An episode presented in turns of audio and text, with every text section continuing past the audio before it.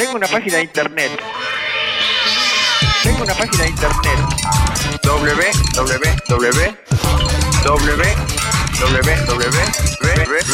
No es necesario. Escribís basta.metro95uno.com. El blog de Basta de Todo. Hola Jerry en Buenos Aires. Hola Diego, hola Cabo, ¿cómo andan? ¿Cómo anda? Bien. Perfecto. Qué bueno, se los escucha bárbaro. A vos también ahí en el estudio, qué soledad, ¿no? Sí, muy solo estoy, muy los extraño. Eh, nosotros también. Prontito estamos por allá. ¿Dónde está tu compañero Bilinkis? Mi compañero Santi Bilinkis está en Porto Alegre y va a estar en la cancha mañana. Ah, ya se ubicó, está allá. Es uno de los 100.000 argentinos sin entrada que está en Puerto Alegre y te dicen que van a. Creo que, creo que tiene estadio. entrada. sí, sí, sí, tenía. Espero. Sí, tenía, es un chiste. Pero se espera mucha gente en esa ciudad. 16.000 personas creo que entran en el FanFest, otras 43.000 en el estadio y hay 100.000 argentinos sin entrada. Solo 16.000 tienen para, para ver el partido desde adentro de la cancha. ¿Ustedes tienen entrada? Sí, nosotros ya tenemos. Perfecto. Dios, sí. Pero tenemos un vuelito medio justo. Bueno. si llegamos. Justiniano. Mañana hacemos la de agente secreto que nos tomamos el vuelo a la mañana, llegamos justo del aeropuerto, vamos al estadio, del estadio al aeropuerto, volvemos acá, 7 de la tarde, muertos. Pero esperemos ver el partido. Bueno, va a estar Jerry, esta semana leí que vas a hablar de colaboración. Así es, así es. Pero antes, eh, un par de, de noticias quiero contarles. Dígame. La primera, una que nos llena de orgullo, es que el Banco Interamericano de Desarrollo, el famoso BID, nos Sí. dio un gran reconocimiento a TDX Río de la Plata. Nos nombró una de las 10 iniciativas educativas más inspiradoras de América Latina. Tomá. Muy bien, felicidades. Gracias. Bien merecido gracias. lo tienen. Bueno, Bien merecido gracias. lo tienen. Eh, realmente hicieron una búsqueda exhaustiva en, en todos los países de América Latina y, y fuimos elegidos eh, después de, de filtrar un montón de iniciativas entre las 10 más inspiradoras. Así que estamos muy contentos. Hay todo un informe que hicieron, si quieren pueden verlo. Está en core.to barra columna. Eh, ahí van a tener el link para si quieren bajarse el informe completo. La segunda noticia es que con esta columna, junto con Santi, cumplimos 50 columnas. Bueno, también otras felicidades, bodas de plata columnísticas. Así es, las contamos de, casualidad y resulta que fueron exactamente 50 al, al día de hoy. Eh, y tenemos todas las columnas online. Para los que se las perdieron y quieren volver a verlas, pueden ir de nuevo a core.to barra columna y están todos los audios. Pueden bajarse el MP3, pueden escucharlas online y revivir cualquiera de los 50 temas que ya tratamos. Bo- sí, felicidades. Gracias, gracias. Que cumpla feliz. Que lo cumpla TDX. Che, y ahí voy- puedo escuchar todas las columnas. Volvió core.to. Así es, volvió, volvió. La vez pasada Muy se bien. había caído, pero ahora revivió. Ok, Así que lo seguimos usando. Pero sí, vamos a hablar hoy de, de colaboración, eh, también de confianza, de reputación. Y para eso les propongo empezar con un juego. Por favor. A ver. supongamos mañana van a la cancha eh, y nos va bien. Supongamos que ganamos 3 a 0. Seamos optimistas, eh, nos va súper bien, ganamos 3 a 0. Y salen a festejar eh, junto con, con Matías, con Santi después de la cancha. Están los cuatro ahí. Y por supuesto, ustedes festejan aplaudiendo y cantando Yupi, Yupi, ganamos. en el mejor estilo ordenadito. Pero justo Sí. cuando están festejando así en el, en el centro de Porto Alegre, se encuentran con los más pesados de todas las barras bravas, eh, que en un momento del festejo realmente se les va de las manos y empiezan a hacer destrozos. ¿sí? Uh. Ojalá que no suceda, pero juguemos por un segundo a que esto sucede. Puede pasar. Llega la policía y se escapan todos, se escapan todos cuando llega la policía, excepto Diego y Cabito. Ajá. Entonces van en cana. Lamento decirles, en este juego van en cana. Pero no hicimos Eh, nada. Bueno, nosotros, sí, los acusan de haber eh, roto medio Porto Alegre. Eh, la verdad es que no hay tanta evidencia de que fueron ustedes, eh, pero son los únicos dos eh, sospechosos de esto. Y parece que les quieren, eh, los quieren dejar encerrados en la cárcel durante un mes a cada uno, cosa que es un bajón, porque los vamos a extrañar más todavía acá. Pero antes de la sentencia, eh, los separan a los dos, los ponen a Diego en, un- en una sala y a Cabito en otra, y les dicen lo siguiente. Presten atención porque de esto depende la- cuánto tiempo van a estar en cana. ¿eh? Cuando entra el. Yo lo primero que digo fue, fue Diego. Bueno, es, es así, es así. Vamos, el- lo que les dicen es, a cada uno les vamos a dar la opción de delatar al otro, de decir fue el otro el que rompió todo Porto Alegre, es decir, culpar al, al otro. Eh, y, y el acuerdo que hacen es así. Eh, por ejemplo, vos, Diego, si vos decís, Diego, que Cabito es el culpable y. Cabito dice que no sos el culpable, entonces Cabito queda un año en cana y vos, Diego, salís en libertad. A ver, vamos de vuelta. Vamos de vuelta. ¿eh? nos- Sí, dale, es así. Si En principio los van a dejar un mes a cada uno en cana, excepto que les dan esta última propuesta, separados los dos en dos piezas. No se pueden ver ni, ni hablar entre ustedes. Sí. Y, y le dicen a Diego, mira Diego, si vos le echás la culpa a Cabito de esto, eh, vos salís libre, si es que Cabito no te echa la culpa a vos. Eh, y, Cab- y Cabito queda un año en cana. Uh, ¿Está bien? Y lo mismo le dicen a Cabito. Vos, Cabito, si les decís que el culpable fue Diego y Diego no dice que vos fuiste el culpable, el que se queda un año es Diego y vos, Cabito, salís en libertad. Ahora, ¿qué pasa si los dos acusan al otro? Bueno, si pasa eso, se quedan los dos seis meses en cana. Sí. Y si ninguno acusa a ninguno, era como estaban hasta ahora, un mes en cana los dos. Yo sí. estoy seguro que caíamos un mes en cana los dos. un solo mes, pero segurísimo. No, si es mi amigo, jamás lo acusaría. Bueno, es- ¿y vos, Diego, qué decís? ¿Qué decís mismo, eso De también? verdad, mismo. eh, de verdad te digo. Pero lo mismo y es, y es cómo nos manejamos en la vida real, de hecho. Está bien. Juntos a todos lados. Somos un matrimonio. ya. Está perfecto. La vida, la muerte juntos. No esperaba Pero de verdad, menos, no esperaba menos de ustedes. No, Ahora, no, no, pero aparte te digo algo. Este, esta encrucijada, no con la cana, nos pasa mucho a Diego juntos. pero de verdad, ¿eh? Y siempre es los dos a la final. Los dos a la final. Bueno, vamos a Nos hacer, vamos a ponerlo más interesante esto. Y, y en lugar de Diego y Cabito, supongamos que es, eh, fueron Diego y el más violento de los violentos, eh, de las barras bravas, uno lleno de cicatrices en la cara, ¿Sabes cómo le dejo un año en cana? y que realmente ustedes lo vieron como, como el instigador de la violencia, el que realmente rompió cosas. Entonces, las mismas reglas, Diego, sos vos y el violento. Sí. Eh, ¿Lo delatás o no delatás? Recordá que si los dos se delatan mutuamente, los dos quedan en cana por seis meses. Si él te Ah. delata a vos y vos no a él, vos quedás un año y él se va libre. Y si vos lo delatás a él y él no te delata a vos, el que queda un año en cana es él y vos quedás libre. me parece que me arriesgaría a no mandarlo en cana. O sea, me, me quedo yo un mes con tal de que este no se entere de que yo lo mandé en cana un año, porque en un año sale y me viene a buscar. Y aparte, porque si él me inculpa a mí, también nos quedamos los dos seis meses en cana. Así que prefiero no decir nada. Yo lo Claro. culparía. Bueno, ¿Vos lo eh, culparías? eh, Yo lo culparía. Si él fue el que lo hizo, yo lo culparía. con el riesgo de que si él te culpa también, quedan los dos seis Se meses quedan en seis cana. meses, ¿eh? Y siendo el más violento con todas las cicatrices, es muy probable que diga, no, yo no fui. Que se lave las manos, Creo ¿no? que lo culparía. Me parece que es una situación que hay que estar, pero creo que lo culparía. Bueno, es interesante porque les cambié uno de los personajes y obviamente la reacción de ustedes fue muy distinta. En la primera era obvio que iban a colaborar entre ustedes, que ninguno iba- iba a culpar al otro y que entonces estaban ok con quedarse un mes en cana. Mientras que en el segundo caso les da un poco de miedo que el otro los mande al frente a ustedes y por lo tanto la reacción que tienen es otra. Claro. Bueno, sí, sí, sí. No, no es por colaborar, es de cagón nomás. eh, bueno, está bien, es parte de pensar qué es lo que va a hacer el otro, ¿no? Claro. Bueno, este juego es un juego famoso que se llama El Dilema del Prisionero, eh, que es un juego clásico en algo que se llama la teoría de juegos, que es la ciencia que analiza cómo nos comportamos nosotros cuando el resultado de lo que hagamos depende también de cómo se va a comportar el otro que en este caso está jugando con nosotros, o se está jugando su libertad con nosotros, en el caso del juego que hicimos. ¿no?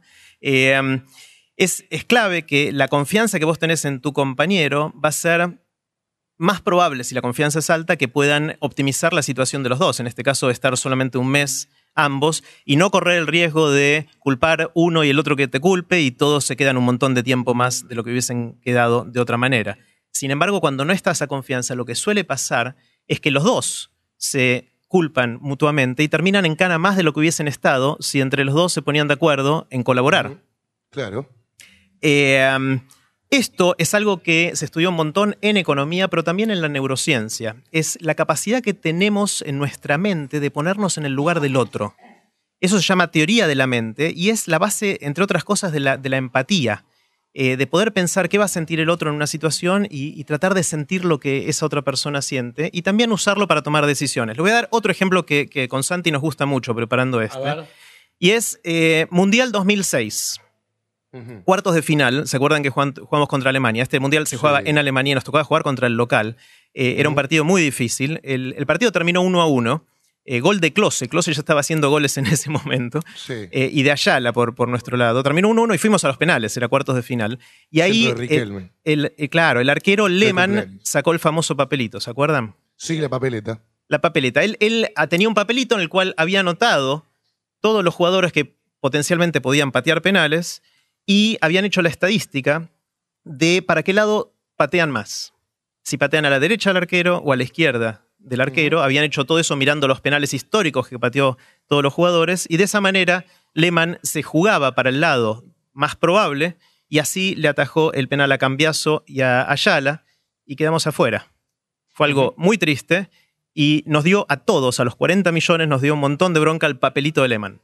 ¿Sí? Ahora, fue muy inteligente lo que hizo, ¿no? O sea, se fue a mirar los números y trató de hacer un poquito de, de ciencia con todo esto. Sí. Eh, ahora es interesante si ahora lo empiezan a hacer todos. ¿Qué pasa si Lehman lo hace de nuevo en el siguiente partido? Ahora ya sabemos que hace esto y yo soy un jugador que voy a patear un penal. ¿Para qué lado se lo pateo? Se lo, vu- si él sabe que yo ya sé, se lo vuelvo a patear al lugar donde, eh, donde lo hubiera pateado originalmente. Porque él va a pensar que yo voy a cambiar. Ujú. Yo se la pico. bueno, esa es, esa es otra opción, eh, hacerla del loco. O pegarle con la rodilla al penal. Nadie lo hizo, pero me encanta. Bueno, con las a- dos piernas, lo que hizo Palermo. Bueno, este es un caso típico en el cual usamos la teoría de la mente, es decir, ponernos en el lugar del otro. La primera vez, como nadie sabía que había en ese papelito, cada uno tiró a donde se sentía más cómodo, era una situación de muchísima presión, imagínense cuartos de final en el Mundial, uno se- lo va a tirar al penal a donde se siente más cómodo, le mantenía esta información y gracias a esa información eh, pudo atajar dos de los penales y, y quedamos afuera. La siguiente vez, eh, si yo ya sé que él tiene eso, voy a especular si él sabe que yo sé o no. Porque si yo tengo que patear el penal y él no sabe que yo sé que él tiene el papelito, me conviene pateárselo para el otro lado. Ahora, si ya Claro. sabe, quizás me conviene pateárselo para el mismo lado. Pero si ya sabe que yo sé, él va a seguir especulando con esto y podemos entrar en un círculo infinito Sí. de ir para un lado o para el otro y entonces el papelito deja de tener valor. Porque ya vamos a, es, es bastante difícil de predecir para qué lado vamos a terminar pateando. ¿sí? Bueno, esto es, es lo que estudia la, la teoría de juegos y, y se estudia cómo lograr colaboración de distintas maneras. Y es interesante como esto de que hicimos el juego recién de- del dilema del prisionero, tiene también eh, versiones sociales. Les quiero contar una que a, a mí me obsesiona, que es el tránsito, especialmente en Buenos Aires, pero en, en muchos lugares del mundo. En el tránsito eh, podemos cumplir las reglas o no. Podemos ir por el carril, podemos evitar manejar por la banquina, podemos frenar en, en los semáforos rojos, podemos dejar pasar a los peatones o podemos decidir hacer caso omiso a todas estas cosas como si fueran meras sugerencias, ¿no? Cosa que en Argentina lamentablemente todavía son o somos muchos los que lo hacemos. Ahora, yo tengo que tomar la decisión, ¿voy a cumplir las reglas o no? Y para eso lo que la gente se fija es si la mayoría de la gente cumple las reglas o no.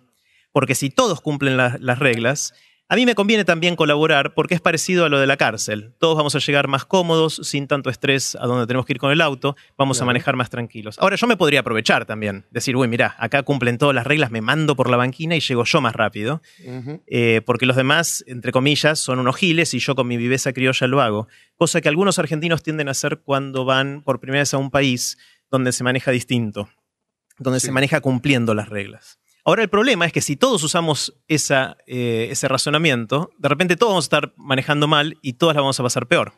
O sea, es muy parecido al, al dilema del prisionero. Es decir, si colaboramos estamos todos bastante bien, si no colaboramos estamos todos muy mal. Si todos colaboran y yo decido no colaborar y aprovecharme la viveza criolla, quizás yo la pase bien, pero a corto plazo porque los demás van a empezar a hacerlo de la misma manera. Eh, y esto pasa no solo con el tránsito, pasa con los impuestos. Eh, si hay un país con mucha evasión de impuestos, ¿por qué voy a ser yo el único gil que pague? O sea, yo pierdo competitividad como empresa, eh, voy a quedarme sin trabajo, mientras que si me aprovecho de esto y hago lo mismo que todos, eh, probablemente pueda ser competitivo. Se En escucha eso mucho, perdón, Jerry. Sí. Pero ¿por qué voy a ser el único gil que paga los impuestos? Es una frase que se escucha mucho en Argentina. Totalmente, totalmente, y es algo que, que pasa. eh, las estadísticas dicen que si hay, dependiendo del caso, pero entre 10 y un 15% de gente que no colabora, los demás dicen, mira, no voy a ser el único gil, yo tampoco colaboro, me mando por la banquina, evado impuestos y ese tipo de cosas. Sí. Entonces, lo que tiene que hacer un país que quiere evitar que la gente evada impuestos o hacer que la gente maneje mejor y cumpla las reglas, es hacer sistemas para que la gran mayoría de la gente cumpla. Si hay alguno que otro que no cumple, no es tan grave, pero si esa cantidad supera el 10 o el 15%, tendemos a caer en más sí, me mando yo también. Claro. Eh, y ahí se rompe la colaboración social en este caso. Todo esto se llama teoría de juegos, es una herramienta súper poderosa que sirve mucho para pensar cómo colaborar, cómo romper estos equilibrios malos de, de nadie colaborar y tratar de que todos colaboremos. Vayamos ahora un poquito a, a un a- hagamos un poquito de historia, porque Dale. para hacer, para hacer eh, estudiar la sociedad, de cuánto colabora una sociedad, es interesante cómo esto evolucionó. Si ustedes piensan hasta mediados del siglo XIX más o menos, vivíamos todos en pequeños grupos. Eh, en general era un- una tribu, una villa, un, un lugar muy chiquitito y todos se conocían con todos. Entonces, si uno no colaboraba, el castigo era inmediato, porque eran tus vecinos, tus amigos, tus parientes que te iban a echar en cara que no estés cumpliendo con la regla de turno, ya sea de tránsito, de impuestos o de lo que fuera, o de ayudar cuando alguien lo necesitaba. Es decir, que la reputación que cada persona tenía en esos pueblitos era conocida por todos y era algo que la gente valoraba un montón. Miren cuánto lo valoraban, no sé si se acuerdan de la tía Ganga. ¿Se acuerdan de la tía Ganga? ¿Quién era la tía Ganga? De Lelutier. Ajá. Eh, ¿No se acuerdan de la historia de Yogurtu Ungué? Sí, sí, sí. sí. Bueno, Yogurtu Ungué tenía una tía ganga en una tribu en, África, eh, que era una tía bastante pícara, eh, y en un momento cuando habla con su tío Oblongo, dice, sobre la vieja pícara tía ganga, te cuento que a- en atención a su edad, en la aldea todos la respetan mucho. Por eso se fue a vivir a otra aldea a ver si tenía mejor suerte. Está muy bien. Eh, entonces nos, nos recordó con Santi preparando esto que, que hay casos de realmente cuando vos vivís en una aldea, la reputación te precede y es algo que, que valorás mucho y cuidás mucho. Ahora, ¿qué pasó después? Eh, en la revolución industrial, las ciudades, nos fuimos masivamente a vivir en las ciudades y en las ciudades era muy difícil de cuidar esos, esa reputación porque ahora eras anónimo, ya no podías conocer a toda la gente. No sé si se acuerdan, pero el año pasado hablamos de, de un número eh, que es casi un número mágico, que es el número 150. Es muy difícil, dada la estructura de nuestro cerebro, de tener más de 150 personas que conozcamos muy bien. Eh, algunos por ahí pueden tener hasta mil, pero eso es un caso muy excepcional. La mayor parte de la gente tiene 100, 150, 200 personas que pueden decir, yo en esta persona puedo confiar o no porque la conozco muy bien. Tiene hasta un, un nombre, este número es el número de Dunbar, que es el señor que se le ocurrió eh, esto. Entonces, cuando uno va... como número Gerardo también me habían dicho. El número Gerardo. Sí, sí. Bueno, cuando uno, cuando uno pasa del pueblito de 150 habitantes a una ciudad, está yendo más allá de lo que su cerebro es capaz de retener. Y por lo tanto es muy difícil de mantener esta cultura de hacemos las cosas para cuidar nuestra reputación cuando pasamos a ser anónimos. Gracias, Nadie- Santi, porque la verdad que esto a mí me da mucha bronca. No, yo soy de Junín y en Junín nos conocemos todos. Son Sí. 40.000 habitantes. ¿Qué Yo soy de Ramos Mejía, nos conocemos Te todos. anda a cagar, Mejía. son 200.000. Dejate hinchar. Claro, eso es imposible. Obviamente si vivís en una cuadra puede ser que conozcas a alguno de tus vecinos, pero seguís siendo anónimo en, en la muchedumbre, ¿no? Entonces lo que pasó fue cuando nos mudamos a las ciudades, a dijimos, ah, ahora me aprovecho eh, y puedo, es la viveza criolla en la ciudad, ahora puedo aprovecharme todas estas cosas y así terminamos manejando mal, evadiendo impuestos y haciendo muchas de las cosas que ahora estamos tratando de alguna manera de, de corregir. Eh, y lo que pasó fue que para organizarnos tuvieron que surgir instituciones, por ejemplo la justicia. Tuvo que surgir la justicia porque realmente eh, no había una manera de que la justicia se haga por propia mano de los, de los vecinos y de los parientes, y por lo tanto surgió como institución la, la justicia, o incluso las marcas, porque antes de eso no había muchas marcas, porque vos comías cosas que sabías quién lo fabricaba. Lo fabricaba tu vecino. Y vos confiabas en el vecino. Las marcas en gran parte surgieron para ponerle un sello de calidad a lo que vos estabas por consumir.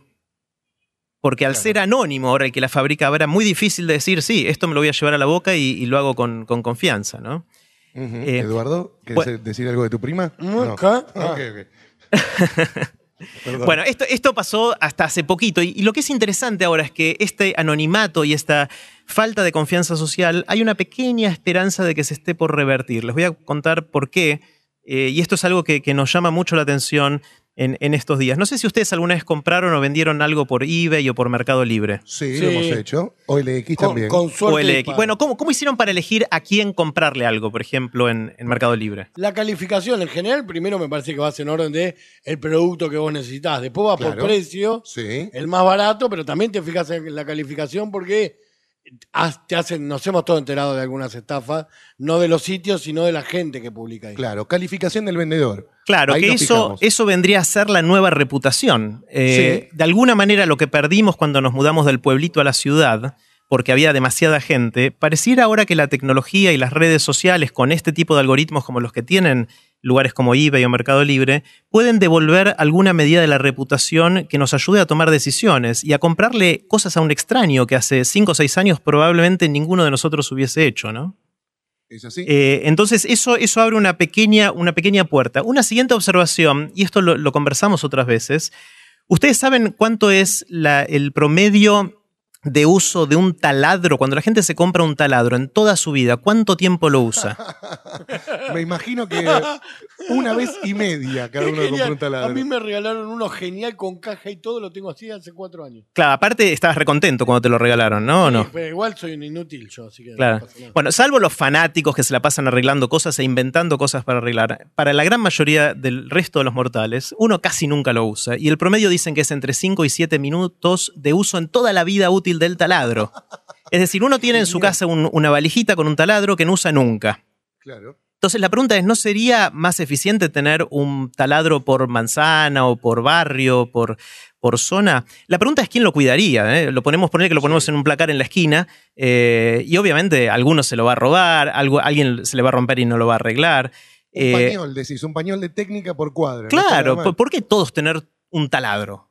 Sí, sí. es O, no tenerlo y cuando lo necesitas no poder, no poder usarlo y no saber cómo, cómo hacer ese agujero que uno necesita En hacer. muchos lugares se alquilan máquinas o no, en algunos países. En algunos países hay, pero bueno, tenés que irte a un lugar especialmente y Ah, alquilarla, claro, etcétera. claro. Bueno, para No, que sí, fun- acá, eh, perdón, en Sí. Argentina, en Easy te alquilan, te alquilan herramientas. Bueno, No para que funcione un sistema de compartir el taladro o lo que sea, lo que necesitamos es un, es un sistema de reputación que genere confianza, que no va a agarrar mi vecino y se lo va a llevar y nunca traerlo de vuelta. Si yo sé quiénes son los que pueden usar ese taladro y sé que gente que respeto y que creo que, o, o les tengo confianza y creo que no lo van a destruir, entonces quizás ponga una cuota chiquitita para tener un taladro compartido en- entre varios. Y de ahí surgió una gran idea que se llama el consumo colaborativo, que es algo que está muy de moda y están haciendo ahora, porque como sociedad tenemos mucho más de lo que necesitamos.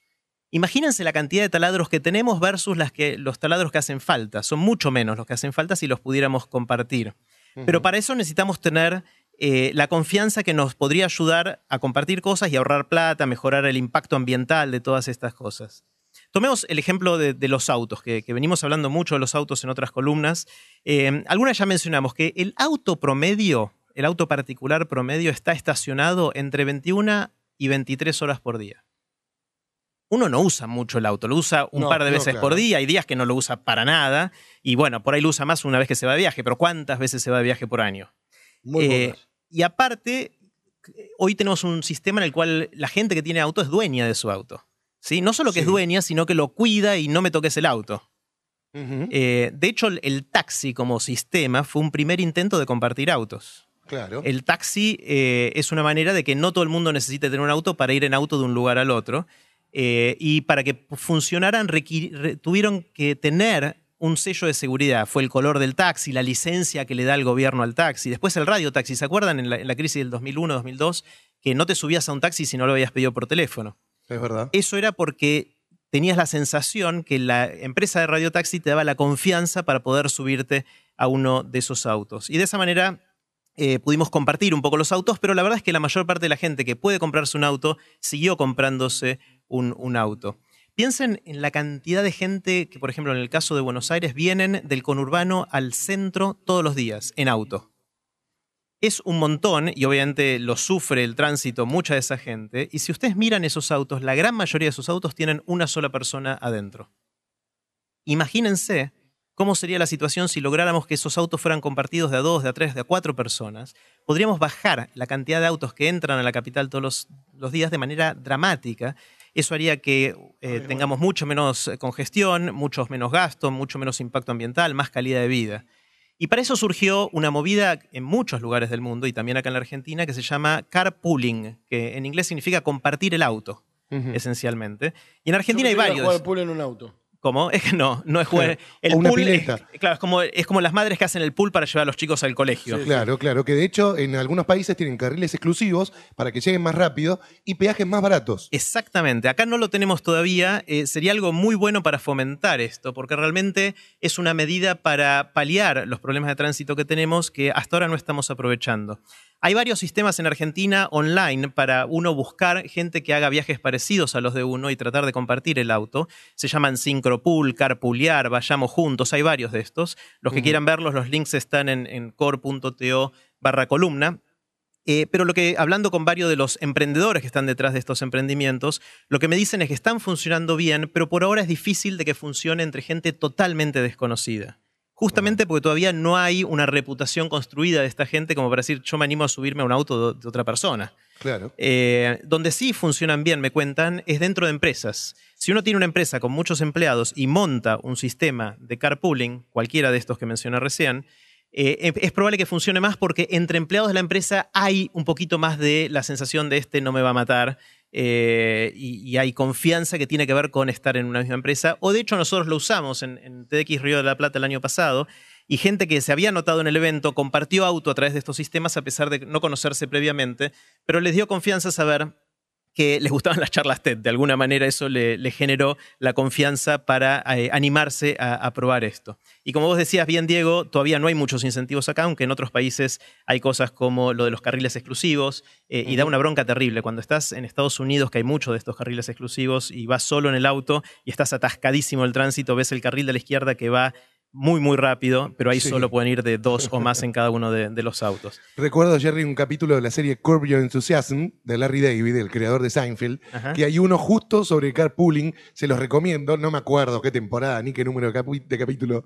pero el tipo quería llegar temprano a un eh, partido de fútbol americano y para esto utiliza el carril de carpooling, pero como no encontraba a nadie para que lo acompañe, contrata una prostituta que se siente en el asiento al lado. Le fue más barato que, claro, gracias a eso llegó tarde, llegó temprano. sí, sí, sí. Está bueno, está bueno, no vi ese capítulo. Muy eh, bueno. bueno, ¿qué pasa? A ver, sigamos con los autos. ¿Qué pasa si uno tiene el auto, tiene un auto y tiene tiempo, tiene tiempo eh, ocioso? ¿Por qué uh -huh. no podría usar ese auto y tomar viajes y cobrar por esos viajes? Es una especie claro. de remis part-time.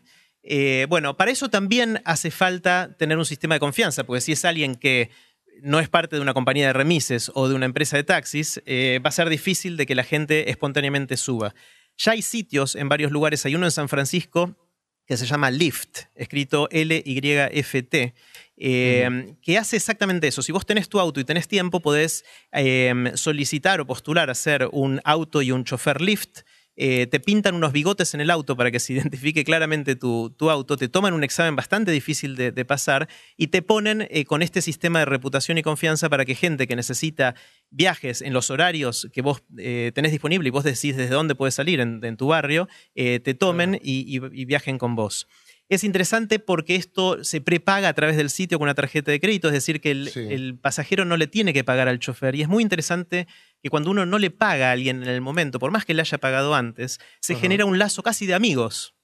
Hubo un claro. montón de gente que se hizo amigos, que es muy difícil de hacerse amigos si vos le estás pagando a la persona y sabes que o crees que nunca más los vas a ver. Es más, ellos eh, proponen y sugieren a la gente que se sienten adelante, no atrás.